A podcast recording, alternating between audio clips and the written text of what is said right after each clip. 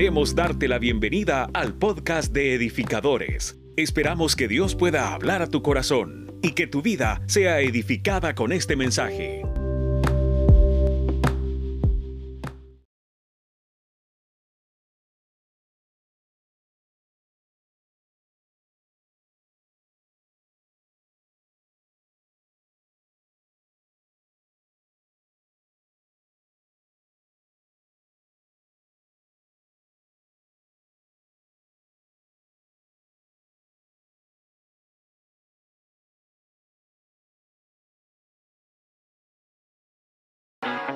Edificadores,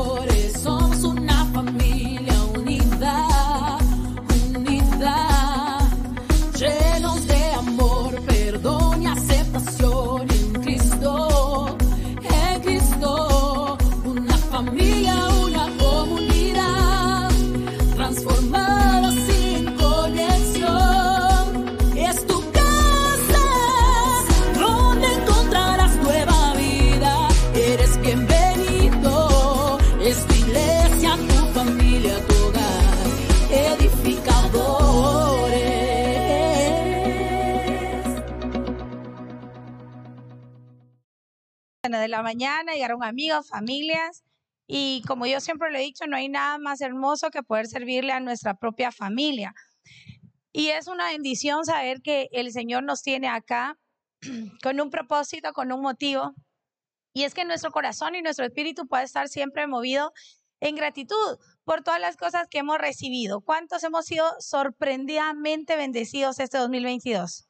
Así excesivamente que Dios dijo, no, voy a cumplir con esta iglesia, con edificadores. Efesios 3:20, un, un, un, un premio para quien me diga de memoria Efesios 3:20.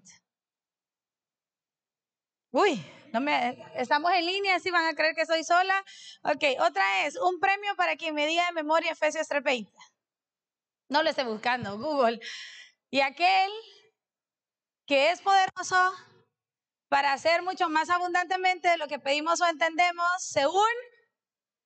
Uy, otra vez, se lo voy a dejar de memoria. Uno, dos, tres. Y aquel que es poderoso para hacer, dígale a la persona que está a la par suya, mucho más abundantemente. Dígale, por favor, mucho más abundantemente de lo que pedimos o entendemos según el poder que actúa en nosotros. Entonces, Jesús este 2022 nos ha sorprendido. Por eso yo, eh, cuando Josué me dijo, mira, vas a predicar el domingo porque yo voy a predicar el sábado y yo súper feliz, súper contenta, le dije, ok, Señor, ¿qué querés que le pueda enseñar a, a la iglesia? ¿De qué querés que yo pueda hablar? Y no hay nada más hermoso que poder hablar de corazones agradecidos. Y yo estoy segura que los que estamos en este lugar somos esas personas que aunque nos haya costado eh, despertarnos, aunque nos haya costado porque estamos algo cansados, Sabemos que estamos en este lugar porque tenemos un corazón completamente agradecidos. Yo no digo que los que están en casa no lo estén, pero que tú estés en el templo a pesar de lo que tu carne te está diciendo que hagas, realmente es una gran muestra de gratitud delante del Señor. Así que sé que estamos con el público correcto, con el pueblo correcto para poder hablar justamente de esta palabra. Y es cómo vivimos agradecidos delante del Señor. Y es que en Colosenses capítulo 2, versículos del 6 al 7, pero ahora no lo vamos a leer todo, dice así, por tanto, de la manera que habéis recibido recibido al Señor Jesucristo, andad en Él, arraigados y sobreedificados en Él, y confirmados en la fe, así como habéis sido enseñado, abundando en acciones de gracia, abundantemente viviendo con acciones de gracia. Somos precisamente eh, la, la, gratitud que vive en nuestras vidas, en nuestro corazón, es el reflejo de todo lo que nosotros hemos recibido. A quienes no les gusta o le cae algo mal a gente que no es agradecida. Sí, porque a veces uno hace favores y uno dice, no tenemos que hacer favores esperando nada a cambio. Eso no es cierto. Todos esperamos que alguien nos diga, hey, de verdad, gracias. Gracias por el vasito con agua. Gracias por la cosa que me hice. Oh, gracias por el favor que hiciste. Porque todos, en alguna medida, como seres humanos, siempre estamos esperando las dos benditas palabras, que son las palabras mágicas que enseñamos a nuestros hijos. ¿Cuáles son las dos palabras mágicas? Diga conmigo, por favor y gracias. Y qué feo, qué pena es para uno como papá que de pronto la gente tome mi amor. A nosotros nos pasa muchísimo y de verdad agradezco a la iglesia por honrarnos de esa forma. Cuando nosotros vamos a algún lugar y llegan nuestros hijos con nosotros, siempre es como, tome mi amor. Y tienen cosas como especiales para nuestros hijos. Y de repente ellos en su mundo solo lo agarran y se van. De verdad que uno dice, no hombre criatura, vení para acá, porque decís, de verdad, se han tomado el tiempo, se han tomado la inversión de darte un churro, un dulce, lo que sea, especial para ti. Entonces yo siempre lo agarro, dígale mi amor, con cara así de que mis hijos solo se le olvidó, nada que de verdad que andaba en otro mundo. Yo le digo, dígale mi amor, y si no, ya sabe ¿verdad? cómo es la cosa aquí abajo. Y los niños tienen que decir, gracias hermano, muchas gracias por lo que me entregó, o algo como eso, porque todos estamos esperando ser agradecidos. Entonces, si tú estás en este lugar es porque traes un corazón dispuesto corazón completamente alineado a lo que Dios quiere que tú puedas entregarle en esta mañana. No estamos aquí por costumbre, no estamos aquí porque mala onda con los pastores, vea, mala onda con los pastores, no los vamos a dejar solos. No estás aquí por eso. Diga conmigo no. Estamos aquí por gratitud porque el Señor se ha lucido con nosotros, porque el Señor ha hecho cosas maravillosas con nosotros.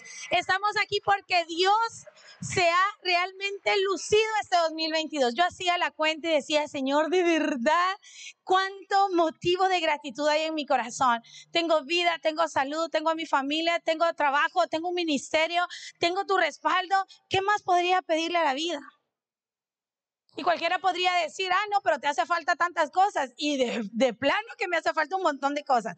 Levante su mano a quienes le falta algo. No falta. Sí nos falta. Sí nos falta un montón. Ayer me daba cuenta, de verdad, lo, lo agradecida que debe de estar mi corazón. Y es que cenamos en familia. Y cuando pensaba en que iba a ser en nuestra casa, después hubo un poquito de arrepentimiento porque yo empecé a hacer la bulla, el chat y todo lo demás. Yo dije, ah, no, yo quiero ser anfitriona otra vez y me encanta ser anfitriona en mi casa. Amo que la gente llegue a mi casa como no les puedo explicar. Y si a mí me encanta, a mi esposo no le puedo explicar cuánto le encanta doblemente, es que le gusta que la gente llegue. Pero ser anfitrión significa eh, cansancio, o sea, entrega y todo lo demás. Y en la mañana, que hacía mi devocional, decía, Señor, de verdad, gracias. Gracias porque tengo una casa donde poder recibir. Y cuando empecé a hacer la lista de cuántas personas iban a llegar, iban a llegar 40 personas ayer a mi casa. Y entonces después venía el punto de, tengo que tener piso para darle comer a todo este montón de gente. Y sobre todo mis sobrinos que son jóvenes y jóvenes adultos, esas cosas comen irracionalmente. Mi hijo adolescente se sirvió como cuatro veces. Y entonces dije, no, tengo que ser astuta y voy a comenzar a dividir el menú. Bueno, mi familia va a traer esto, la familia de mi esposo esto, nosotros esto. Y, me dice mi esposo, imagínense que encargamos un pavo de 30 libras. O sea, era un gran animalón. Y todavía me dice mi esposo, ayer en la mañana me puso presión y me dice, mira, ¿te confirmaron lo del pavo? Sí. Enséñame la foto. Pues sí, y la foto no le hacía honor, o sea, era súper cool, pero no le hacía honor al gran pavón que iba a ser.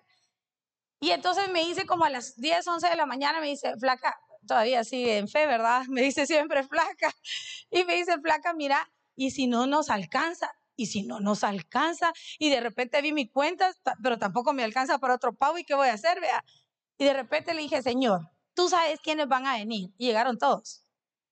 Y le dije, les vas a controlar todo. De verdad, las oraciones son, yo no sé si usted cree en, las oraciones específicas, yo oro de manera exageradamente específica. Señor, sabes quiénes van a venir, les vas a controlar el hambre y si no, los vas a saciar abundantemente, aunque no se repita.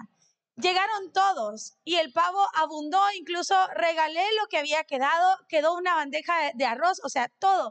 Y te voy a decir algo, cuando nosotros pensamos en las cosas materiales, decimos, wow, Dios se ha lucido, Dios con nosotros este 2022 ha hecho cosas extraordinarias. Hay negocios que aquí crecieron de manera increíble, a donde la gracia y el favor de Dios nos revistió y cosas fascinantes sucedieron en nuestras economías. Pero si dejamos atrás todo lo que hemos recibido, como fue mi oración ayer en la mañana, que toda la comida alcanzara. Ayer en la noche me detuve y lo hice al revés. Señor, no solo te agradezco porque la comida alcanzó, te agradezco porque de verdad abrazar y tener a tu familia es una de las mayores bendiciones que podemos abrazar en esta mañana, en, nuestro tiempo, en esta, en esta tierra.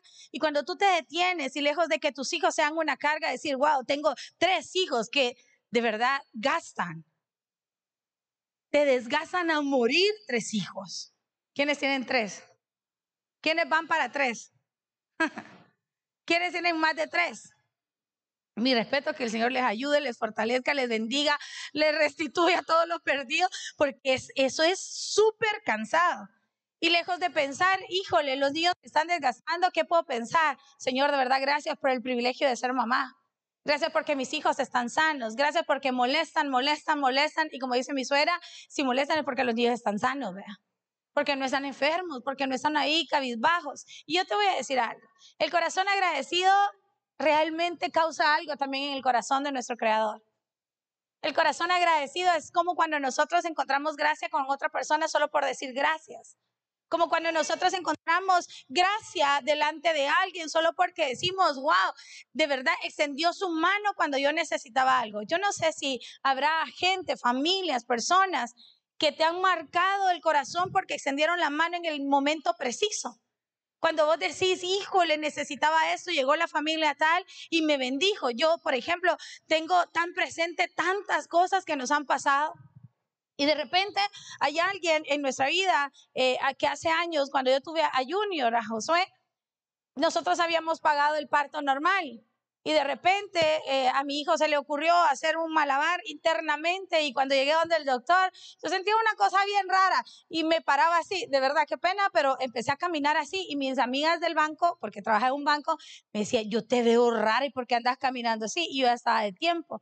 Y me dice una de ellas, deberías de ir al hospital porque de verdad que andas caminando toda rara. Y bueno, fui y me dijo, de milagro ese niño no se te ha salido. Era la patita de mi hijo que ya andaba casi afuera.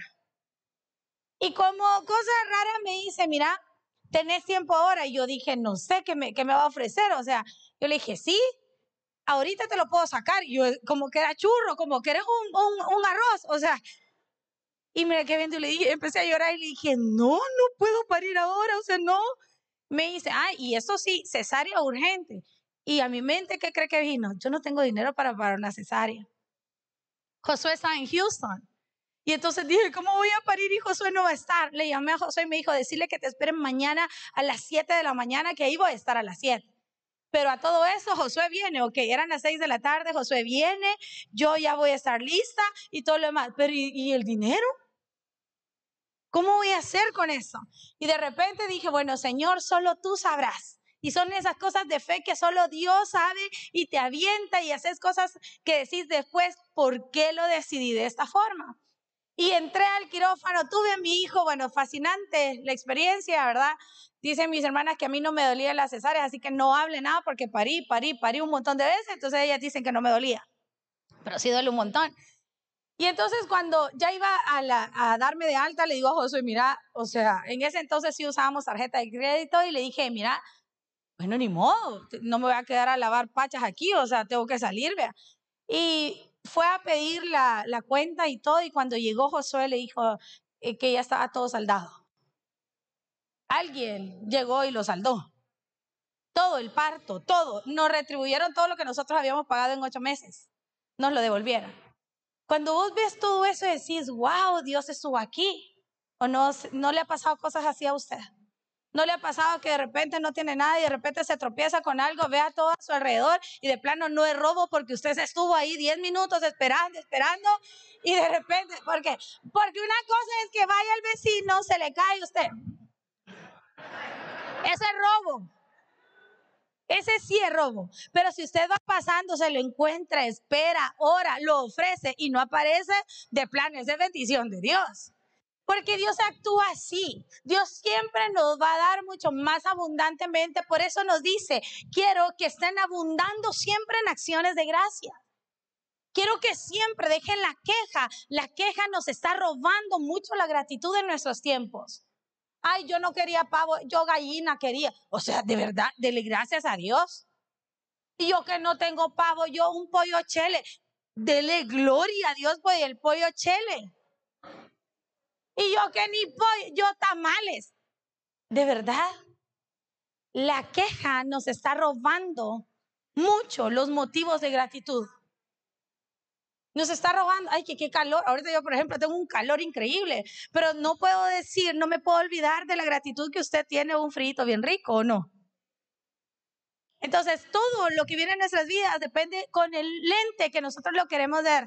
La acción de gracias es la expresión del gozo hacia Dios y hacia nuestros semejantes. A los creyentes se nos anima a que abundemos en ella, en la acción de gracias es la expresión del gozo hacia Dios, pero también hacia nuestros semejantes. Y yo te quiero invitar, iglesia, que podamos tener una cultura, si ya le estás practicando, gloria a Dios, pero si no, quiero pedirte a que esta mañana tomes el compromiso de tener una cultura de mucha gratitud. Gracias por lo que hiciste, gracias por escribirme, gracias por preguntarme, gracias por venir, gracias porque estás aquí, gracias, qué lindo te ves. ¿Quiere practicarlo en esta mañana? Sí, le invito a que se pueda poner de pie, póngase de pie y dígale gracias por bendecirme. Y usted va a decir, yo no sé si es hermanito ahora, a partir de ahorita va a comenzar ahora. Muévase, por favor, póngase de pie y muévase y busque a dos personas y dele las gracias. Dele las gracias, por favor. Dele las gracias. Gracias por cubrirme, gracias por bendecirme, gracias por tu amistad.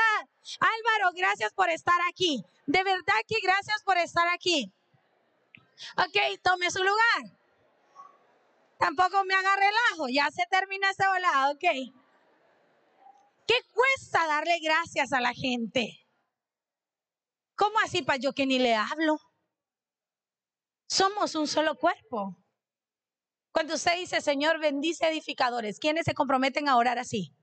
Si yo oro todos los días de esa forma, en todos los tiempos de comida, Señor, bendice edificadores, ahí estoy orando por su familia. Entonces, si usted lo hace, yo también le puedo decir gracias por bendecirme, aunque usted no diga bendice la paz Lupita. Porque yo estoy entendiendo que en su oración yo también estoy. Es un gran motivo de gratitud. La acción de gracias es una cultura de vida hacia nuestros hijos. Tráeme un vaso de agua vos. ¿Cómo así? ¿Cómo así? Hijo, tráeme un vaso de agua. Te lo llevo. Gracias, mi amor. Ellos no son nuestros empleados. Y ni siquiera sobre nuestros empleados no podemos dejar de decir gracias. Nosotros acabamos de tener nuestra cena con todos los colaboradores que están ahora con nosotros, que en total somos 17. Yo decía, de verdad, Señor, te lucís de manera increíble. Porque en nuestros planes, en la vida, bueno, personalmente jamás me hubiera ocurrido tener negocio. Nunca. Según mi doctora, debería dejar yo de ser o mamá, o pastora, o emprendedora. Y ninguna de las tres cosas voy a dejar de hacer. Por el contrario, tengo que reposar en el Señor y darle gracias por todas las bendiciones recibidas. ¿Cuántos agradecidos sabemos en esta mañana? Ok, dice, expresión del gozo hacia Dios y hacia nuestros semejantes, una expresión de dar gracias. Gracias por tu amistad. Yo creo en la amistad, ¿sabe? Creo muchísimo en la amistad, pero creo en la amistad que es recíproca y que se alimenta continuamente de manera recíproca. Por eso yo nunca me voy a quedar con los que realmente son mis amigos, nunca me voy a quedar con un gracias de mi boca, porque siempre los amigos son un tesoro, son una bendición. ¿Cuántos tienen amigos? ¿Cuántos le dicen gracias de verdad por tu amistad, gracias por tu amor? Eso es hermoso. ¿Cuántos tienen padres en este lugar? Yo también tengo a mis dos aquí. Leche con chocolate está aquí. O café con leche, uno de los dos. Y yo de verdad, ¿cuánto motivo de gratitud tengo hacia ellos? ¿Cuánto motivo de gratitud? Todavía ya grande, así tan joven como soy, todavía ellos me andan acarreando. Aquí te traigo. Y de repente uno dice, wow, de verdad, ¿cómo pensó ir al mercado para traerme naranjas? O sea, eso no lo hace cualquiera. Y te voy a decir algo, esta cultura es la que necesitamos levantar en esta iglesia. Yo estoy confiando en el Señor que ya se está levantando, que ya estamos en este mover, pero estoy convencida que ese 2023 también vamos a resurgir en acciones de gracias. Gracias al Señor a través de presentándole los diezmos por las bendiciones. Esta iglesia va a crecer mucho financieramente y se lo voy a decir por qué. Porque la Biblia dice que la unción que reposa sobre las cabezas de esta iglesia, esa unción va a ser derramada sobre las barbas, como lo está escrito allá en uno de los, de los, eh, de los libros. ¿Y sabe qué es lo más fascinante? Que nuestros pastores son increíblemente bendecidos financieramente. Y yo no estoy hablando de riquezas y de extrema abundancia. Pero ¿quién no quisiera la vejez que nuestros pastores tienen? ¿Quién quisiera esa vejez? Yo le voy a dejar el reto, este 2023, resurjamos en fidelidad hacia Dios, en acción de gracias y seguramente comenzaremos a construir nuestra vejez como lo han hecho ellos. Es fascinante verlos. Me encanta ver la salud que tienen. Un día de estos salimos y a nuestro pastor le habían dejado un aparato porque le estaban monitoreando su corazón. Que he hecho un buen paréntesis, gran paréntesis es todos los días cubramos en oración a nuestros pastores. ¿Cuántos comprometidos hay así? Y le dejaron un holter, que es como un aparatito que anda aquí, anda un montón de cables. Y llega a mi casa y vamos a salir con nuestros hijos y con ellos a almorzar. Y me dice, hija, préstame una camisa de tu esposo, como que mi esposo fuera un poquito más gordito que él, algo así quiso dar a entender me dice, préstame una camisa de tu esposo porque esta cosa me hace ver como robot, porque de verdad, como su camisa era más pegadita, se le veía así como, como robot. Y cuando andábamos comiendo, a los niños les andaba contando y les decía, mira, hijo, mira esto que ando aquí, mira, hijo, ando este robot, mira, hijo, no sé qué, y les decía todos los aparatos que le habían puesto. Y le digo a mis hijos, miren, amores, no solo veamos al abuelito que anda con el holter y que lo están evaluando su corazón, sino que ahí hay, ahí hay algo que tenemos que hacer. Y es orar intensamente por nuestros abuelitos, por los pastores. Y yo te voy a decir algo, iglesia. En la medida nosotros nos movemos en acciones de gracias y en la medida nosotros nos movemos en cubrir la vida de otro, definitivamente también estamos construyendo para que otros, para que a través de otros nosotros podamos cosechar. Y entonces estoy segura que si tú cubres a nuestros pastores, y como te decía al inicio de, esta, de, esta, de este espacio, estoy convencida que esta iglesia va a ser bendecida financieramente. Yo estoy segura de eso, porque con acciones de gracias vamos a venir al altar a dar nuestra ofrenda al Señor. Con acciones de gracia vamos a apartar y no nos va a doler el diezmo. Ya no nos diga conmigo, levante su mano derecha y diga conmigo, ya no me va a doler dar el diezmo. Levántela bien en alto, bien en alto. Ya no me va a doler dar el diezmo. Porque somos bendecidos al entregar al Señor la parte que a Él le corresponde. ¿Qué inversionista te va a decir vos el 90 y yo el 10? Nadie. Todo inversionista te dice 60-40 o como mínimo 50-50 de utilidad. Pero nuestro Dios, el único inversionista que hace eso para ver qué es lo que hay en tu corazón, para ver qué tan fácil es despojarte de aquello que a ti te costó. Es el único que te dice, ok, vámonos 90-10. Y ese 10 aún nos está costando cuando deberíamos decir gracias Señor, porque ese 90 es tan abundante y me has dado tanto que a ti solo te voy a entregar la parte en fidelidad y en obediencia a ti. Ok, ¿qué más dice acá? En Deuteronomio capítulo 8 dice así, Moisés le recuerda al pueblo que si bien el desierto fue una educación difícil, fue la educación que necesitaba. Usted puede ver todo el capítulo 8 de Deuteronomio y es cómo Dios a través de Moisés le hablaba al pueblo de Israel y comienza a decirle, mira, pasaste por todo eso, yo te llevé al desierto con un propósito para ver qué es lo que había en tu corazón. Pero también te traigo un nuevo anuncio, te traigo buenas nuevas. Diga conmigo, también hoy, diga eso, también hoy, otra vez, también hoy es día de buenas nuevas. Porque Moisés así le anunció al pueblo de Israel, ok, yo te traje al desierto, te dice el Señor. Yo he estado ahí contigo, no te hizo falta el maná, yo estuve dándote la provisión, yo estuve entregándote la parte que necesitabas, pero también te traigo una buena nueva, es que ese desierto se va a terminar. Diga conmigo, gloria a Dios, porque ese desierto se va a terminar, iglesia. La situación que tú estás pasando no va a ser eterna, va a ser temporal, con un propósito, para que Dios pueda ver qué es lo que hay en nuestro corazón. Si Dios nos da en superabundancia, seguramente no estaríamos aquí. Andaríamos en un yate. ¿Quiénes andarían en un yate? Y no digo que sea malo. Pienso que todo tiene su tiempo. Mañana vámonos en el yate. ¿Cuántos se apuntan? ok. ¿Qué te quiere decir el Señor? Moisés le recuerda al pueblo de Israel que si bien el desierto fue una educación difícil, fue una experiencia difícil para el pueblo de Israel. Pasar 40 años en el mismo lugar. Y dice la Biblia en todo ese capítulo, me encanta ese capítulo, lo he leído esta semana cantidad de veces. Dice que aunque iba pasando el tiempo, la ropa no le pasaba nada, no, no, se, no se deshacía, o sea, todo parecía intacto. Que los zapatos le quedaba a la gente porque no le crecía el pie. No sé cómo pasaba eso. Que en 40 días, mire, en 40 años, perdón. Yo me recuerdo que cuando antes de tener hijos yo calzaba cinco. Eso es una realidad. Que a uno le crece el pie. ¿A, quién, ¿A cuántas mujeres nos ha crecido el pie después de parir? Eso es una verdad. Quizás médicamente tiene su resultado ahí. Yo calzaba cinco, después de un niño cinco y medio, después de otro niño seis y ahora soy siete. Imagínese si tuviera cuatro criaturas, nueve y medio. O sea, de verdad, eso es cierto. Y la Biblia dice que a pesar de que el tiempo iba pasando, que habían pasado 40 años, el calzado le seguía quedando a las personas. ¿Será o no un gran motivo de gratitud? Sí. Y aunque el desierto fue una educación difícil, fue la educación que este pueblo necesitaba. ¿Será importante que nosotros incluso le demos gracias a Dios por el desierto que hemos pasado este 2022? Yo le doy gloria a Dios por las cosas que han llegado a mi vida que no me han gustado. Y le doy gloria a Dios porque en medio de la enfermedad he conocido a un Jehová Rafa, que significa Jehová sanador.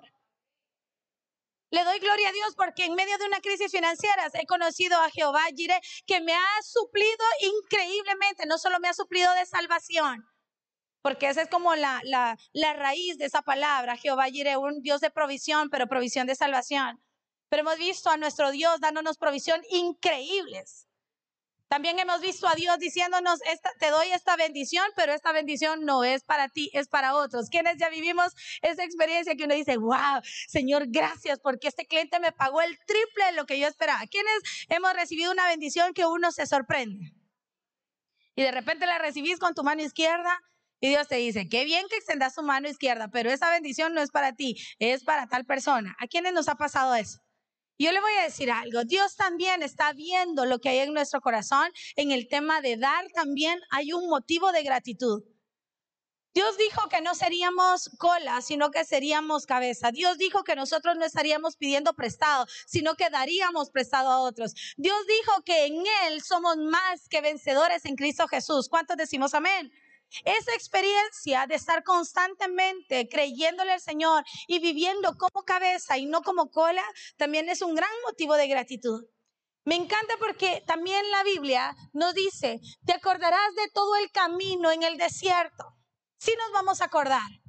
Este 2022 quizá para unos fue demasiado difícil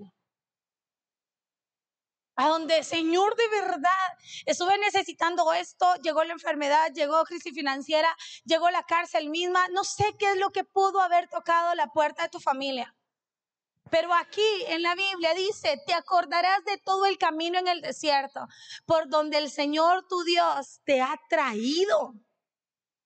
Porque es necesario darle gracias a Dios en el desierto también, porque a Dios también le plació llevarnos allá con un propósito. Porque Dios no es antojadizo como muchas veces somos nosotros. Porque Dios no dice, ay, le voy a hacer daño y me lo voy a llevar para el desierto para que sufra. No, tiene un propósito de haber estado en el desierto. Y dice ahí, dice en lo que está amarillo, por donde el Señor tu Dios te ha traído esos 40 años para afligirte y ponerte a prueba. ¿Cierto o no?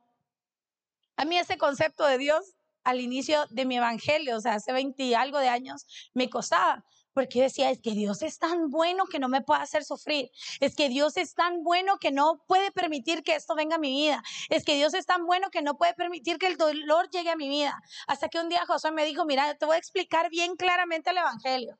El Evangelio no todo es color de rosa. Dios no dijo que no pasarías por las pruebas. Él dijo que Él estaría contigo cuando vengan los días difíciles. Y de, plano le voy a decir, yo siempre pienso en esto, pobre la humanidad que no tiene a Cristo porque no entiendo cómo siguen viviendo sus días sin Cristo. Porque vivir las pruebas de, tomados de la mano de Jesús es otra cosa. Sentís una paz que sobrepasa tu entendimiento. Sentís cosas que de verdad decís, hey, me están llamando para cobrarme, me están diciendo que me van a embargar, me están, todo esto es mi entorno pero la paz que sobrepasa nuestro entendimiento está ahí de manera extraordinaria. Entonces decir, Dios está también en el desierto. Si tú has estado pasando por un 2022 aparentemente lleno de, espinos, llenos de situaciones que parecen un desierto, aquí la Biblia te dice, sí, yo te traje para afligirte y yo te traje también para ponerte a prueba. Yo te traje para ponerte a prueba. ¿Quiénes en algún momento de nuestra vida dejamos el año o escolar o dejamos exámenes? Hay solo nerdos aquí, sí, qué bueno, qué alegre. ¿Cuántos dejamos, dejamos grados? Yo, yo grados no dejé, pero sí dejamos exámenes. ¿Quiénes dejamos exámenes? Y uno súper apenado cuando nos llevaban la, la papeleta y teníamos a nuestros compañeros así, los pros, que siempre se sacaban buenas notas. Yo tenía un par de amigas que de verdad siempre se sacaban buenas notas, sobre todo en la universidad. Éramos un grupo de cuatro mujeres, siempre, desde que empecé, la U hasta que hicimos la tesis juntas y dos de ellas eran o demasiado nerdas o demasiado aplicadas. Yo me considero muy inteligente, pero estas de verdad siempre se sacaban buena nota. Y uno cuando ya está grandecito es así medio orgulloso, ¿verdad? Y de repente el catedrático tal y tal cosa y uno pasaba a recoger la papeleta y de verdad ya veías menos de seis y decías, Dios mío, ¿qué voy a hacer con esta papeleta? Y la gente, uno cuando se saca buena nota siempre le pregunta al otro, hey, quiero ver cuánto te sacaste. ¿Cuándo te sacas buena nota? Pero cuando te sacas mala nota, te hace agarrar la papeleta, agarrar tu cosita y te quieres ir, ¿o no es así? ¿Sí? Cuando nosotros nos sacamos mala nota, existe una cosita que se llama examen de reposición, ¿verdad? ¿Alguien ha pasado por un examen de reposición? Sí, todo, yo creo que la mayoría. No se haga así que, wow, súper inteligente, cum laude y todo lo demás, no creo. Pero cuando dejamos una materia o dejas, no sé, creo que para el año escolar no aplica, pero cuando dejas una materia te hacen examen de reposición. El examen de reposición es para ver si aprendiste la primera lección y para ver si estudiaste lo suficiente para que en la reposición realmente pases el examen. Y lo complicado es que en el segundo examen también salga reprobado. Y es como salir con la cola entre las patas, así que no me pregunten cuánto me saqué, no me pregunten si pasé la materia. Y miren, en el Evangelio no veo, no entiendo, y se lo puedo decir por experiencia y también por conocimiento de la Biblia, no veo ni entiendo a un Dios diciendo, mm, mm, lo voy a reprobar, como aquellos, eh, no sé si ahora no creo, pero como aquellos maestros que lejos de ser facilitadores eran los difíciles y que la, la misión era quebrarse a la gente. Me parece que no es una buena metodología. Si hay maestros así, aquí perdón, pero no me parece que sea una buena metodología, porque el rol debería de ser facilitador, ¿verdad? Y un mentor. La idea es que aprendan. Pero en aquel entonces, cuando yo estudiaba, sí habían maestros que eran los más difíciles, en buen salvadoreño, los más yucas, y que el objetivo era el trofeo del me los quebré. Esa era la idea que mientras más duro y más difícil era el examen, era como, es mejor catedrático, es mejor maestro. Me parece, le sigo diciendo que no, no, no concuerdo con esa idea. Pero, qué complicado es tener un concepto de Dios creyendo que Dios es así, que voy a quebrarlos, voy a ver qué es lo que... Dios no es así, iglesia. Dios no te está haciendo pasar por el desierto o no te hizo pasar por el desierto el 2022 para quebrar nuestras vidas espiritualmente hablando, sino para hacernos pasar de grado. Y como nuestro pastor dice, pasar de nivel espiritual no significa ir siempre para arriba. Significa muchas veces menguar y dejar muchísimas cosas que nos están costando dejar. Llámese ego, llámese orgullo. ¿A cuánto nos ha costado un montón eso? A mí también, iglesia. Yo siempre digo que parte del proceso legal de mi esposo también tenía que ver conmigo y con el ego, porque al inicio, antes, antes del proceso legal, yo sabía de algo legal de una persona y era como, mm, pues sí, cada quien tiene su recompensa. ¿Quiénes a veces somos así? Claro, merecido. ¿Y para qué andan en esas cosas? Yo era así. Y le abro mi corazón y no me da nada de pena. Porque Dios dijo, ok, no estás teniendo misericordia con aquel que yo sí estoy decidiendo misericordia vas a pasarlo para que entendas lo que se siente, el dolor y la angustia que la familia está sintiendo. Y en medio del proceso legal de mi esposo me puse tantas veces a cuentas con el Señor. Ha sido el ayuno más largo que he tenido 37 días solo con agua. Y mientras el Señor me revelaba todo lo que iba a hacer, que era una novela completa, era una película lo que estábamos pasando, mientras estaba sucediendo todo eso, yo siempre le decía en mi oración, Señor, eh, yo sí sé, yo sentía y, y, sabía que el Espíritu me estaba hablando y entendía claramente que tenía mucho que ver con el orgullo y con mi ego y mi falta de misericordia. Iglesia, el desierto que has pasado este 2022 no ha sido en vano. Ha tenido un propósito celestial de transformación, de cambios, de avances. De que podamos nosotros menguar y permitamos que Jesús pueda ser exaltado en todo lo que hacemos. Y dice, para afligirte y ponerte a prueba y para saber lo que había en tu corazón. Para eso el Señor este 2022 nos hizo pasar por pruebas. Alguien me decía, pastora, di una consejería este martes, una consejería larguísima. Sí, el martes. Le dije a mis hijos, hijos, ya vengo. Voy a ir a una reunión aquí abajito, a un restaurante abajito, pero ya vengo. Y ese, yo no sé si tus hijos se lo toman en serio tus palabras, los míos se los toman súper en serio. Si yo digo, vamos a ir por una paleta, es ley que tenemos que ir. Y entonces les dije a los niños, hijos, ya vengo. Pero yo dije, o sea, una consejería para mí dura una hora, una hora y media. Pero de verdad me eché cinco horas. Me llamaba, me escribía, ma, está bien, mami, ya, mami, mami, ¿en cuánto? O sea, esa presión era increíble. Y mientras toda la consejería que de verdad agarrar todas las cosas y, llevar a, hacer que lo que la palabra quiere hacer en la vida de la persona es un tanto complejo, necesitas como mucha sabiduría de Dios. Y mientras hablaba la hermana, yo decía, Señor, revelarle más que lo que yo le pueda decir, revelarle cuál es su propósito de eso. Hace que la hermana me dijo, paz, estoy entendiendo una cosa. Y yo decía, wow, gracias Señor, porque tú le vas a dar la respuesta. Y una de las cosas que estoy entendiendo es que estoy teniendo los problemas matrimoniales porque mi esposo es mi seguridad. El desierto que puedas estar pasando en tu vida familiar, en tu economía, tiene mucho que ver que Dios está quitándote los tronos. ¿Cuántos dicen amén? Dios te va a quitar los tronos, yo ya pasé por eso. Dios te va a quitar tus ídolos. Ídolos que nosotros decimos, ¿cómo dice? No, pa, yo. Yo ídolo, jamás. Sí tenemos ídolos. Sí tenemos ídolos. Puede ser nuestro esposo, que es nuestra seguridad. Puede ser el trabajo de nuestro esposo, aquellas que somos, en algún tiempo fuimos amas de casa. Dios mío, si mi esposo me deja, yo me muero. No te vas a morir. Tampoco digo que te deje, pero no te vas a morir. Porque en medio del proceso Dios comienza a quitarnos tronos. Si la economía y tu trabajo es tu seguridad, Dios te ha llevado al desierto. Si tu negocio es tu wow y es tu éxito y es tu plataforma, Dios está tocando también el negocio. Porque el negocio solamente es un parte del proyecto de nuestra vida, del propósito terrenal que tenemos en este lugar. ¿Cuántos dicen amén? Y para saber lo que había en tu corazón, ¿Cuál ha sido nuestra reacción ante, las dificultades? ¿Ha habido gratitud? Gracias, Señor, por el desierto. ¿Quiénes hemos dicho gracias por el desierto? Dice la Biblia que Israel aprendió hasta hacer fiesta en el desierto. Esta gente de verdad está, vean, medio chollada. Porque allá, o sea, una cosa es dar gracias a Dios por el desierto, pero otra cosa es hacer fiesta en el desierto tampoco, ¿verdad?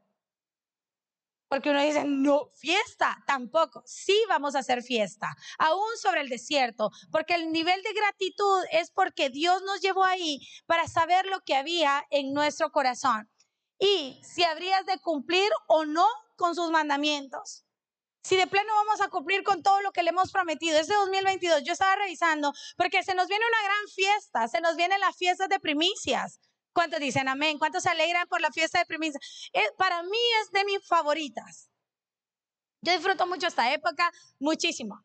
Pero la seguridad y el rema que he tenido desde hace un par de años atrás acerca de la fiesta de las primicias para mí es importantísimo. Y empiezo a prepararme desde diciembre, empezamos a guardar las cosas, lo que sea que Dios nos ha entregado.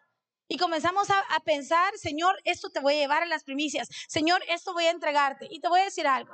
Mientras yo estaba viendo el viernes, o no sé qué día de estos, encontré la agenda. Allí escribo todas las promesas financieras que yo le he hecho al Señor en el, eh, al principio de año, en las fiestas de primicias. Y cuando veo hacia atrás, me sorprende cómo Dios ha sido demasiado fiel conmigo. Y hay un par de ítems que todavía tengo pendientes y que solo tengo seis días para poderlas cumplir. Solo seis. Porque aquí dice si hemos de cumplir o no los mandamientos o hemos de cumplir o no todo lo que le hemos prometido al Señor. La gratitud nos lleva a cumplir lo que le hemos prometido. Señor, yo te prometo servirte. ¿Estás aquí siempre? Señor, yo te prometo seguirte, amarte. ¿Rendí su carne continuamente? Señor, ah, yo, miren, un día de eso pensaba en esto y decía, Qué gratitud, he recibido tantos mensajes de las penielistas. ¿Hay alguna penielista del último peniel que hubo aquí? Levante su mano.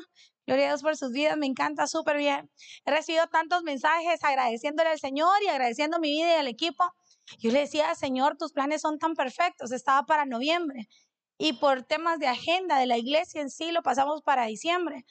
Y un par de gente me dijo, Paz, está loca, en diciembre nadie va a llegar.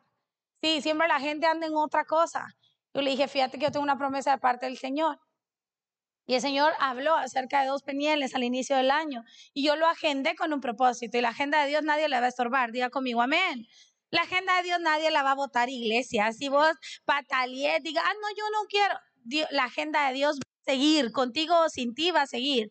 Y era el punto de, Señor, si yo no lo hago. Y entonces cuando la gente me decía, no va a llegar la gente, me empecé a bloquear mentalmente. Y yo dije, pues no, no lo voy a pasar. Y lo programé para el 12, me parece, de enero.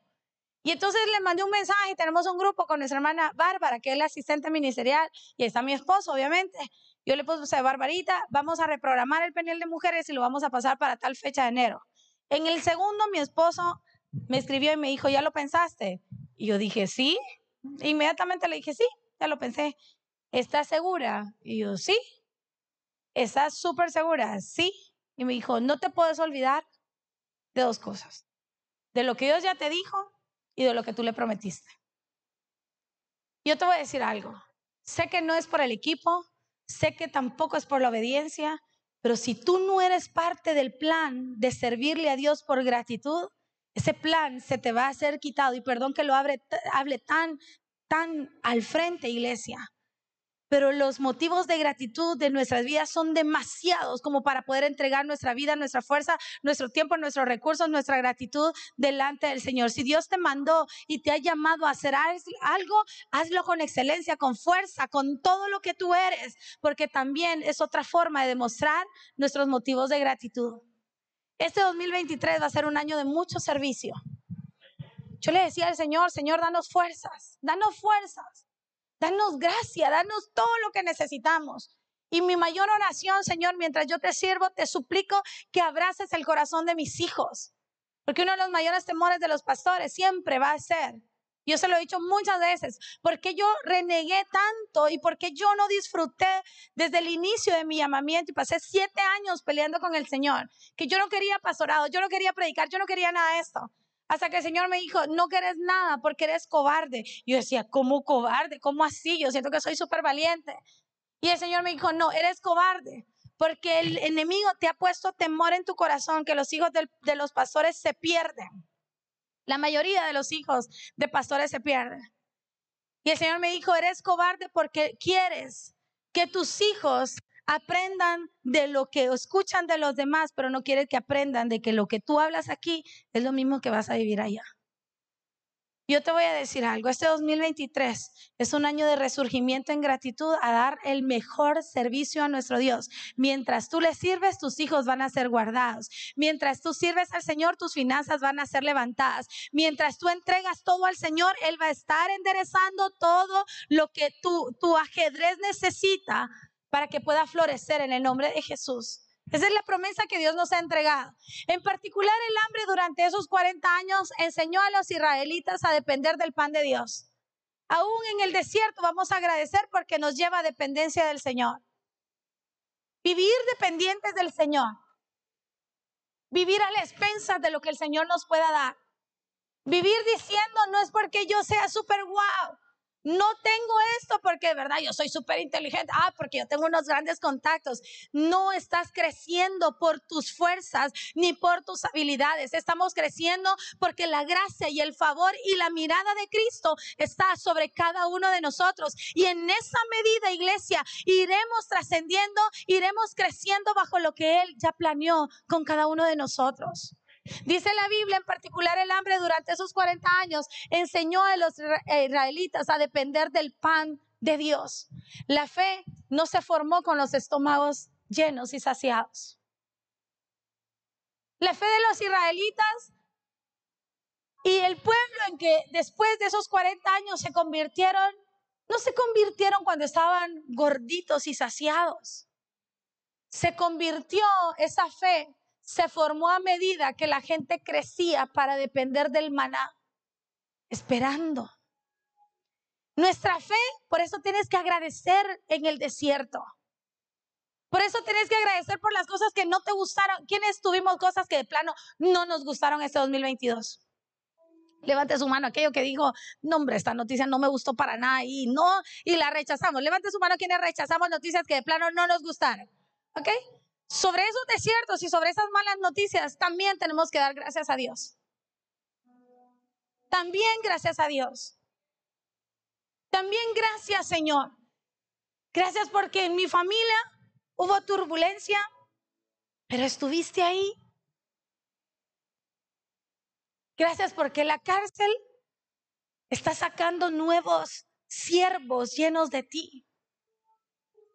Hay gente de esta iglesia y lo hemos creído, lo hemos orado y yo lo profetizo en el nombre de Jesús, que Dios está haciendo algo secreto allá en la cárcel, que la gente nos ha dicho que no es posible sobre los miembros de esta iglesia. Pero Dios está haciendo algo secreto y los va a sacar completamente nuevos para la gloria de Dios. Van a salir predicando, van a seguir a salir firmes. Y la iglesia aún va a decir gracias porque estuvo allá guardado, pero nos los has mandado nuevos. Entonces eso fue necesario. Entonces este desierto fue necesario. Entonces perder ese trabajo, si no hubieses perdido tu trabajo, no hubiese sido creativo para tu negocio. ¿O no? Si no hubieses perdido el corazón de tus hijos, hubieses seguido siendo la misma madre amargada que estaba ahí en casa. Cuando nosotros perdemos también es motivo de gratitud. Porque es diciéndole, Señor, quiero depender completamente como Israel dependió del maná. Dice, se formó a medida que la gente crecía para depender del maná que caía del cielo cada día nada de reserva, es decir, no tenían nada seguro, pero la fe indicaba que sí llegaría el pan nuevamente.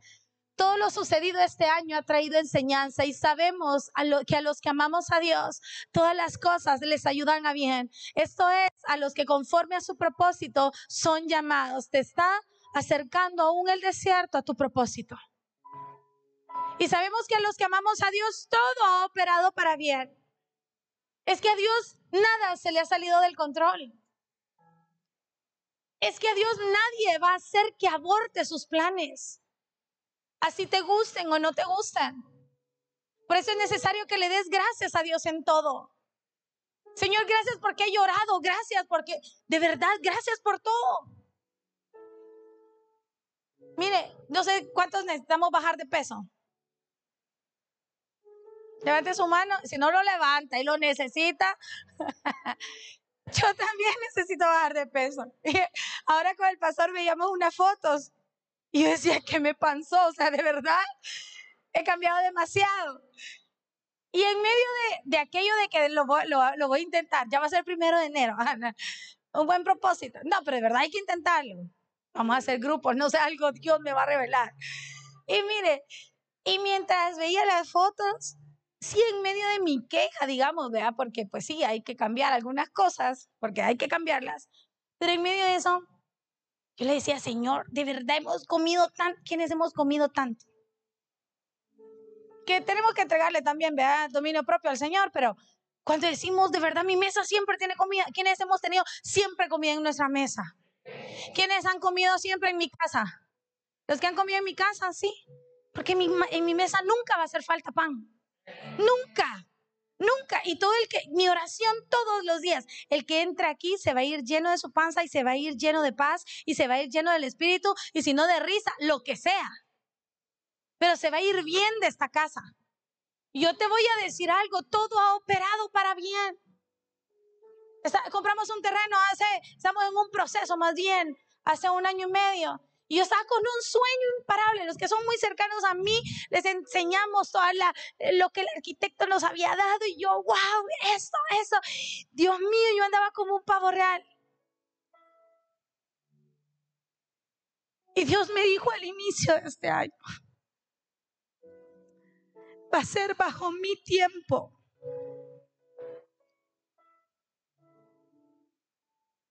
va a ser bajo mis sueños para ustedes. Y en una oración le dije a Josué, me cuesta soltar. Me duele perder. Le dije, ayúdame de verdad. Porque me duele perder. Y Josué me dijo, una cosa es pérdida y otra cosa es ceder. Y te voy a decir algo de parte del Espíritu Santo, iglesia.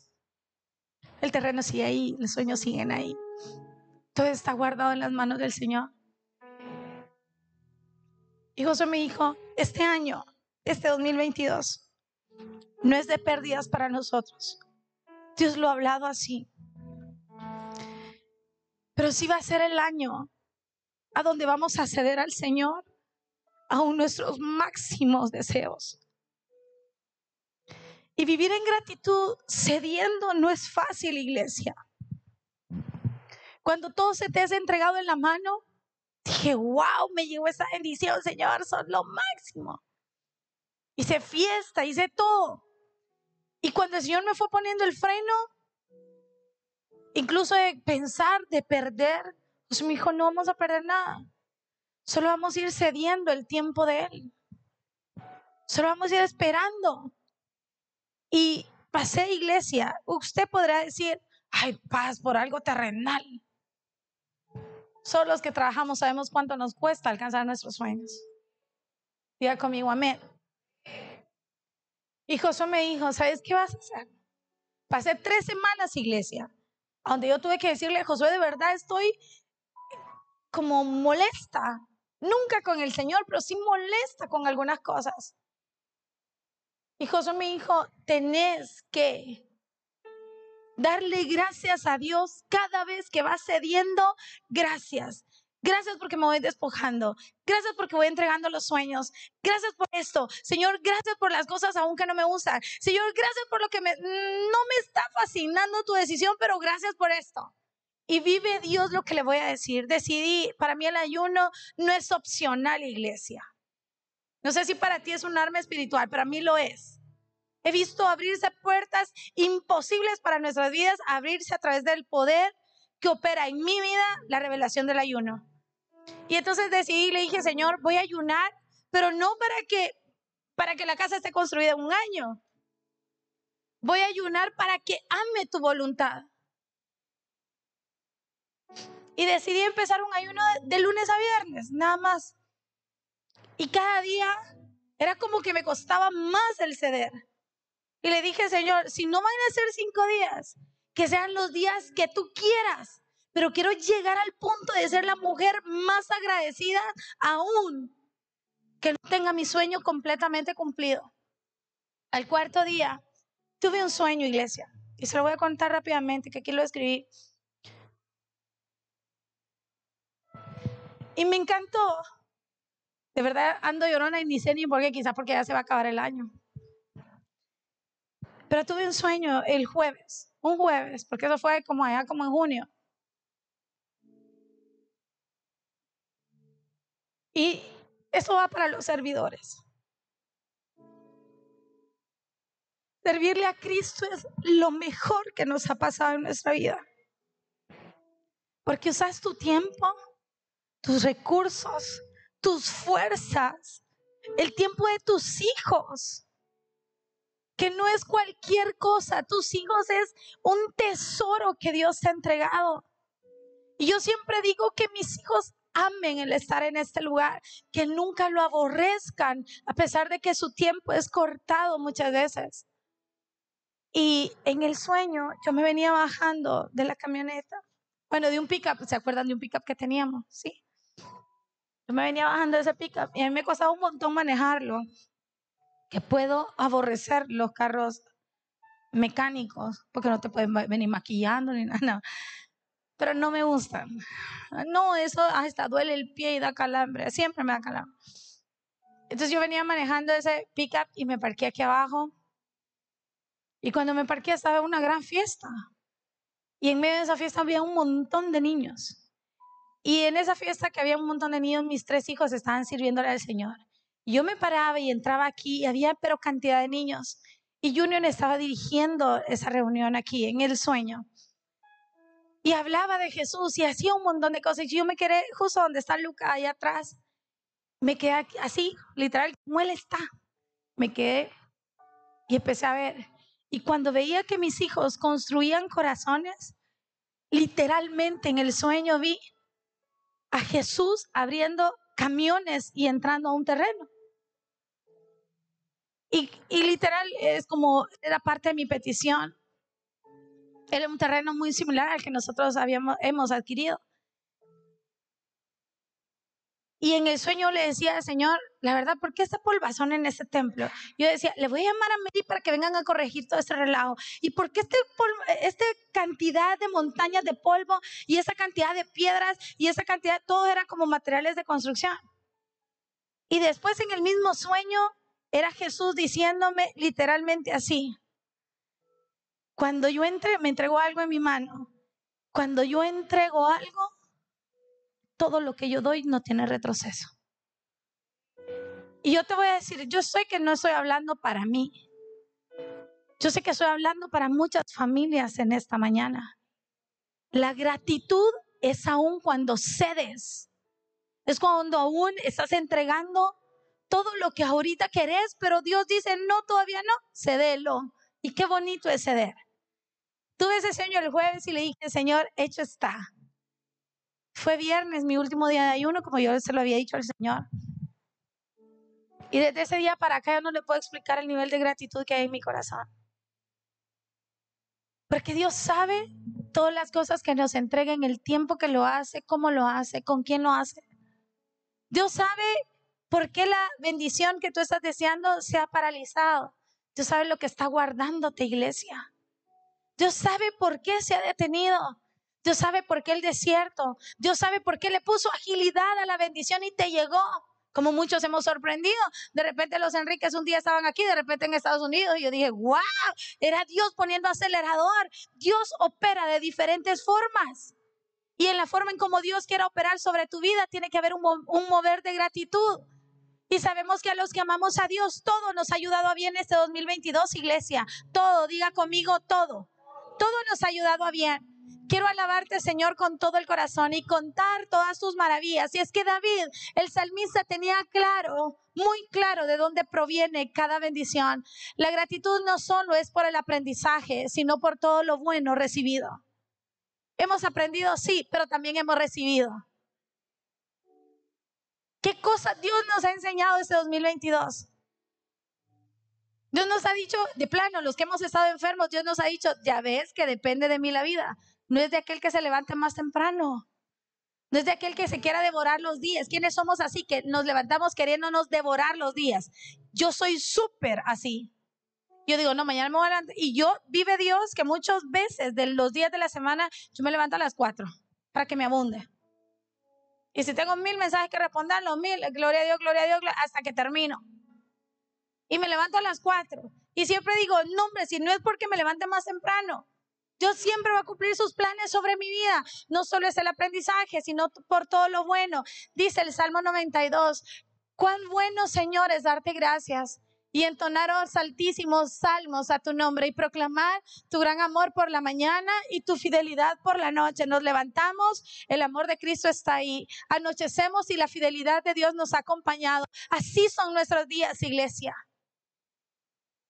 Dios ha estado con nosotros fielmente. Si seguimos como matrimonios es porque Cristo ha estado ahí.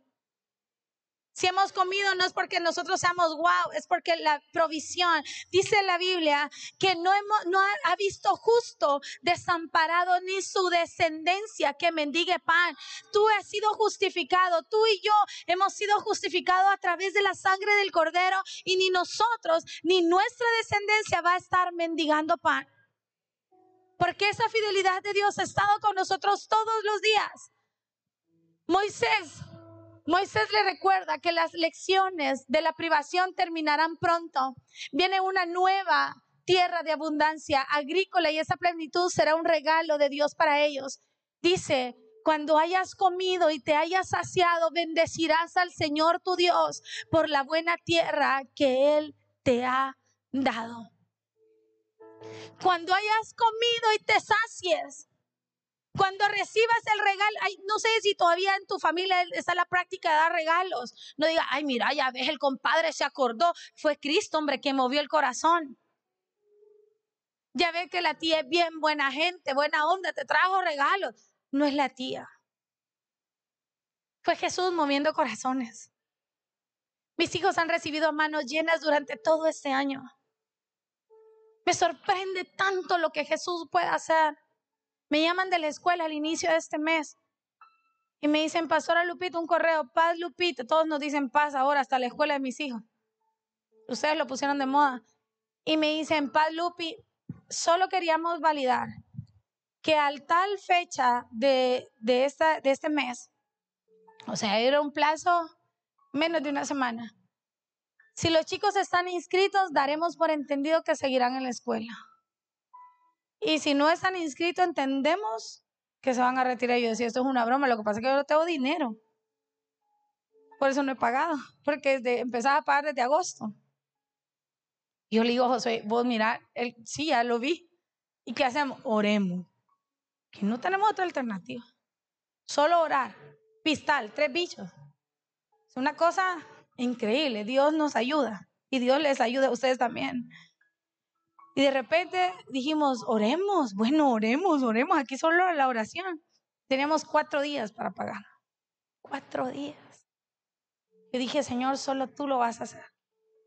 De pronto esas cosas que solo Cristo puede hacer. Ya tenés una llamada. Ya tenés los talonarios de los niños. No. Ah, como no. Y dije, ah, no, sí, como no. Y me fui a la escuela. Y dije, sí, ser perdón no, no, vengo a comprar los talonarios. Y me dijo, no, ahora todos son en línea, se les envió en agosto, pero yo niña como no tenía dinero ni lo leí. En agosto empiezo a buscar mi correo y nada, no encontré ningún talonario. Volví a ir a la escuela y le digo, perdone, ah, se lo reenviamos. Y cuando ya los tuve, dije, ¿cómo voy a decir que ya los tengo? Qué pena. O no le da pena a veces a uno. Sí, como cuando la gente te dice, ay, ¿quieres tal cosa? Y de repente uno dice, sí, bien contento, bien fascinado, y pero ya no te dan esa bendición. Así que uno dice, ay, yo le voy a preguntar otra vez si sigue en pie. Este ¿Le ha pasado eso? Pero uno lo repiensa y lo repiensa. Le pregunto, no le pregunto, voy y le toco otra vez la puerta o no lo hago. Mire, hay cosas de fe que de plano, si Dios ya lo dijo, yo le sigo diciendo que a Dios nadie le va a estropear los planes.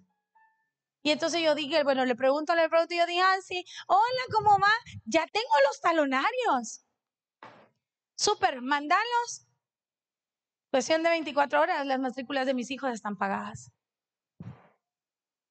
Es Dios haciendo su obra.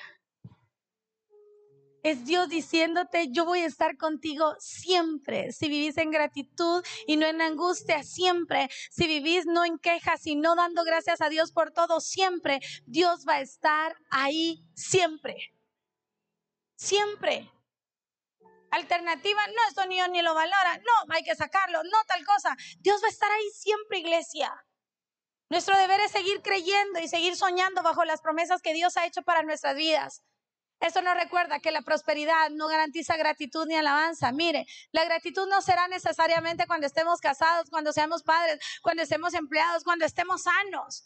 Eso no garantiza. Por eso eh, Moisés le decía al pueblo de Israel, mira, cuando estés saciado, no te olvides de dar gracias a aquel que te ha entregado todo. Porque podemos tenerlo todo, iglesia, y vivir de manera ingrata. Podemos tener todo. Podemos tener salud y podemos andarnos quejando por la vida. Podemos tener familia y decir, ay, no, qué, qué Mire, yo siempre digo esto y me cuesta tanto la práctica, pero me lo, me lo meto, meto, meto en mi mente. ¿A cuenta nos gusta tener nuestra casa limpia? Ay, más le vale, si es mujer, levante su mano porque si no me va a dar un ataque a mí, ¿ok? Tener la casa limpia cuesta un mundo, sobre todo si tenemos mascotas y cosas como esas, de verdad, que Dios nos ayude. ¿Y a cuánto nos gusta atender a nuestra familia? A mí me encanta atender a mi familia. Yo no le puedo explicar cómo está mi casa ahorita. Atendí 40 personas ayer en la noche, o sea, esa casa está patas arriba. Pero mientras veo todo eso y digo, ay, hacer limpieza, qué difícil. pero tuve familia aquí. Pero tengo que lavar una cantidad de platos como no le puedo explicar, ollas, de todo. Pero tuve comida para darle a 40. ¿Qué quiere vivir usted? La queja de, ay, no, qué horrible ir a hacer limpieza. Como ya lo pensé, lo voy a confesar. O, gracias porque tuve 40 familias que muchos lo pasaron solos. Y gracias porque tuve dinero para darle a 40 de comer. La vida tú la vas a llevar de acuerdo al ojo de gratitud o de queja que puedas estar pasando en esta tierra. Quiero ir cerrando. En cambio, como Israel aprendió en el desierto, la privación puede enseñarnos acerca de la bondad y la fidelidad de Dios. La privación, que significa no recibir las bendiciones en el momento, puede enseñarnos a dar gracias en todo, como lo dice Primera de Tesalonicenses. Moisés advierte al pueblo que no debe asumir los buenos dones de la tierra y luego acreditar sus propios logros. No sea que digas en tu corazón, mi poder y la fuerza de mi mano me han hecho producir esta riqueza. No vaya a ser que el 2023 Dios, y es, yo le decía, Señor, gracias por hablarme esta palabra, porque yo estoy segura, óigalo bien lo que le estoy diciendo, yo estoy convencida que este 2023 nos va a ir súper bien, iglesia.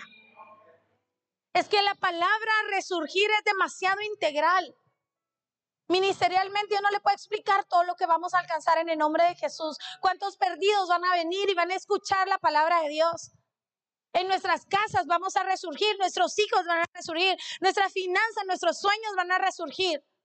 Pero entonces, ¿por qué Dios nos da esta palabra? Para que no digamos en nuestro corazón, nuestro poder y nuestra fuerza de nuestras manos nos ha hecho producir esta riqueza. Que el 2023 vivamos completamente rendidos, diciéndole gracias Jesús por todo lo que tú has hecho, porque todo lo que recibamos de plano va a ser de parte del Señor. En tiempos esplendorosos y tranquilos, tiempos de paz, cada regalo que recibimos de Dios se convierte en una oportunidad para ensayar el Evangelio. Y te voy a decir por qué. Porque la gratitud te lleva a dar. Es que nadie que vive bajo el Evangelio no puede dar. Todos anhelamos dones del Espíritu, dones. ¿Quiénes les encantan los dones del Espíritu? A mí me encanta, me encanta practicarlos. Me encanta profetizar cuando Dios te da palabra, me encanta hablar lenguas, es mi fascinación eso. Me encanta, es una conexión con el Señor. Pero rara vez alguien pide el don de dar. Y alguien que está lleno de gratitud comienza a dar a manos llenas. Es que Dios ha sido tan bueno con nosotros que no me puedo quedar con lo que Dios me ha dado. Dios ha sido tan maravilloso que no puedo decir, ok, Dios me dio dos bolsas de pan, me voy a quedar yo con las dos. No, Estás tan lleno de gratitud que das una bolsa al otro, a tu familia, a tu vecino. Eso es lo que está diciéndote acá, que cuando tengas tiempos esplendorosos, comienza a practicar el Evangelio del dar. Porque el Evangelio es eso, entregar. Algo que me encanta del pastorado que mi esposo hace es que incluso damos autoridad hacia los líderes, porque hemos entendido que esta iglesia va a ir creciendo en la medida que nosotros vamos delegando. Porque hemos entendido que la unción que reposa sobre nuestros pastores es la misma que está reposando sobre nuestras vidas y es la misma que está reposando sobre nuestro liderazgo.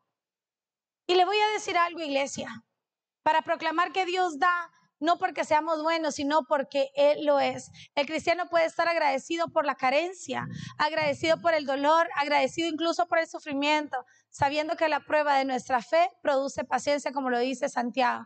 El desierto tiene tanto que enseñarnos sobre la gratitud como la tierra fértil y como la tierra abundante. Las dos cosas nos da gratitud.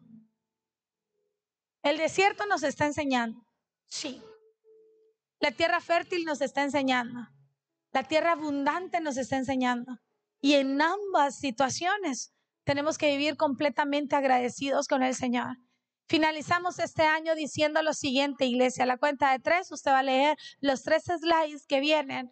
A la cuenta de tres. Uno, dos, tres. Todo lo bueno. ¿Cuántos levantan su mano derecha y pueden hacer declaración? Esta declaración viene en alto porque no fueron tus fuerzas. No es tu habilidad. Es que fíjese que yo tengo una gran gracia. No es así. Es la gracia de Cristo sobre tu vida. Es la gracia del Padre sobre tu vida. A la cuenta de tres lo vamos a leer. Uno, dos, tres. Todo lo bueno. Ahora le parece si lo hacemos más fuerte a la cuenta de tres. Uno, dos, tres. Y ahora quiero pedirle, porque vamos a vivir en un nivel de gratitud en toda iglesia. El compromiso de verdad que le suplico que lo pueda tomar de parte del Señor es que al salir de este lugar todo lo vea con ojos de gratitud. Ay, qué calor, gloria a Dios. Gracias Señor por el sol. Otros están muriendo de frío. ¿Verdad, Stephanie? Ayer nos contaban. Es un frío increíble. Yo, yo viviría calambrada. A mí toda la vida me da calambre cuando tengo frío. De verdad, viviría, no sé ni cómo. Cuando usted salga de aquí, se va a ir en bus. Gracias, Señor, porque pasó rápido. Gracias por este, esta hermanita que venía sola. ¿Y cómo va usted? ¿Y qué hizo ayer? O sea, haga ahí fiesta. Si va en carro, gloria a Dios. Ya le conté mil veces la anécdota de aquel hombre que era tan quejoso que no disfrutaba su bendición. De pronto, ¿sabe? El hombre iba a pie y este hombre que iba a pie dijo, ay, si tan solo tuviera una bicicleta para movilizarme tan rápido. Viene el Señor y le da aquella bicicleta. Que, ¿Quiénes pueden manejar bicicleta? ¿Qué? Ok. Yo no era tan buena para eso, yo no le puedo explicar mis rodillas. Yo le digo a mis suegros que es por orar, pero la verdad es que son puros raspones de mi juventud. Y mire, ¿sabe ese hombre? Que es una ilustración nada más iba a pie y decía, si tan siquiera tuviera una bicicleta, el Señor le dio una bicicleta. Cuando iba en la bicicleta, el nombre de aquí que yo llega, ay, que sea una motillo de esas que, o sea, media bulla hacen, mm, es más bulla de lo que avanzan. Ni siquiera una motillo de esa, vea. El Señor le da una moto, pero cada vez iba no diciendo gracias por la bicicleta, porque ya no ando a pie, gracias por la motillo que antes se está moviendo. Cuando ya tenía su moto, ay, aunque sea una, una, un carro así de los viejitos. ¿Quiénes han tenido carro viejito? Yo también tuvimos carro viejito, una camioneta que yo le conté, una camioneta roja, no me acuerdo qué marca, pero cuando yo vivía después del tobogán, del tobogán que está aquí, cada vez que íbamos a subir el tobogán nos decíamos con mis hermanas, vos o yo, alguien tenía que agarrar las puertas, sobre todo la puerta del baúl. ¿Se, ¿Se acuerdan de esa puerta del baúl? Teníamos que agarrar la puerta del baúl. Se nos iba, o sea, se levantaba. ¿Quiénes hemos puesto escoba para que la puerta del baúl no se nos venga? Ay, solo carros nuevos han tenido aquí de agencia. Yo tuve, nosotros tuvimos un carro que andamos la pala, la, pala, el palo de escoba para ponerlo porque si no se nos venía toda la puerta.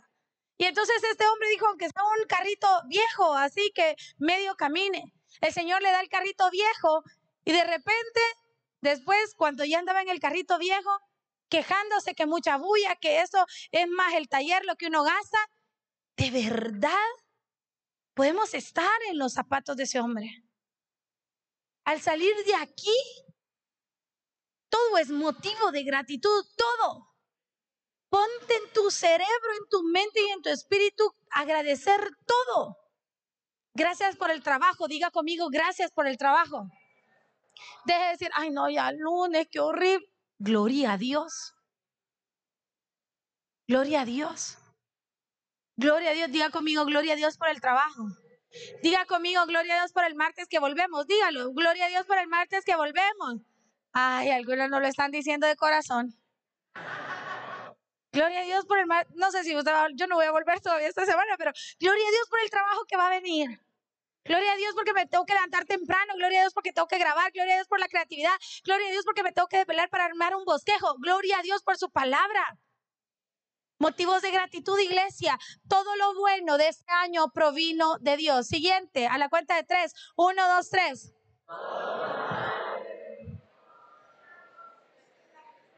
No todo lo malo fue tan malo. Conociste a Dios de manera diferente. Dios te sorprendió. Dios te llevó al desierto, te puso en angustia, pero te sorprendió. Lloraste, pero te levantaste. Te enfermaste, pero Dios te sacó del hospital, iglesia. te operaron, pero Dios te levantó. Hermana Delmi, sigue siendo testimonio vivo del favor y de la bendición de Dios sobre su vida. Esta mujer tiene tanto testimonio que contar. Estuvo ahí en crisis, pero está aquí otra vez sirviéndole al Señor con total gratitud. Porque todo lo aparentemente malo, cuando veía esa presentación con Josué, me dice, mira, no confundamos a la iglesia. Y le digo, no, porque en nuestro lenguaje natural hay cosas que no nos gustaron. Y todo lo que fue aparentemente malo también nos llevó a conocer a Dios y a crecer espiritualmente. Y a la cuenta de tres usted va a decir esto. Uno, dos, tres. Ahora le parece si lo hace muy fuerte y creyendo y con total gratitud a la cuenta de tres. Uno, dos, tres. Todo lo recibido es gracias a su bondad. ¿Le parece si se, puede, se pone de pie, iglesia? Y vamos a hacer una oración rápida por cuestión de tiempo. No sé si hay motivos de gratitud en tu corazón. Yo solo le puedo decir este año, Dios con nosotros ha hecho maravillas. Maravillas. Ha traído muchos perdidos. Veo el chat que se llama consolidación y veo cuántos nuevos entran. Yo digo, solo tú lo puedes hacer. No son estrategias humanas, solo tú puedes estar llamando a aquellos que necesitan de ti. Veo a las familias de la iglesia, digo, wow, Señor, te estás luciendo en sus proyectos, te estás luciendo con sus hijos. Veo las arenas de jóvenes y no hay nada más fascinante que ver a estos jóvenes creciendo. Veo a los niños de Dickens y digo, Señor, seguí siendo tú. Soy la líder, la encargada de Dickens y de verdad vemos tantas, tantos milagros de Dios a través de los niños que sigue siendo Dios que no está haciendo. Ahora yo te invito a que veas tu casa y te vas a dar cuenta que fue Dios. Yo te invito de verdad que seas muy sincero y muy sincera y que puedas decir de verdad fue la fidelidad, no hubo otra cosa aquí. Fue la fidelidad de Dios que me sostuvo fue la fidelidad de Dios que estuvo ahí todos los días, días difíciles, oscuros, grises, con sol, con lluvia, con todo lo que quiera. Fue Dios estando ahí con cada uno de nosotros. Levante su mano al cielo y si puede cerrar sus ojitos para que no se distraiga. Y solo vamos a orar. Padre, gracias. Si tú lo puedes hacer en tus propias palabras, iglesia, yo no me podría quedar callada ahora esta mañana.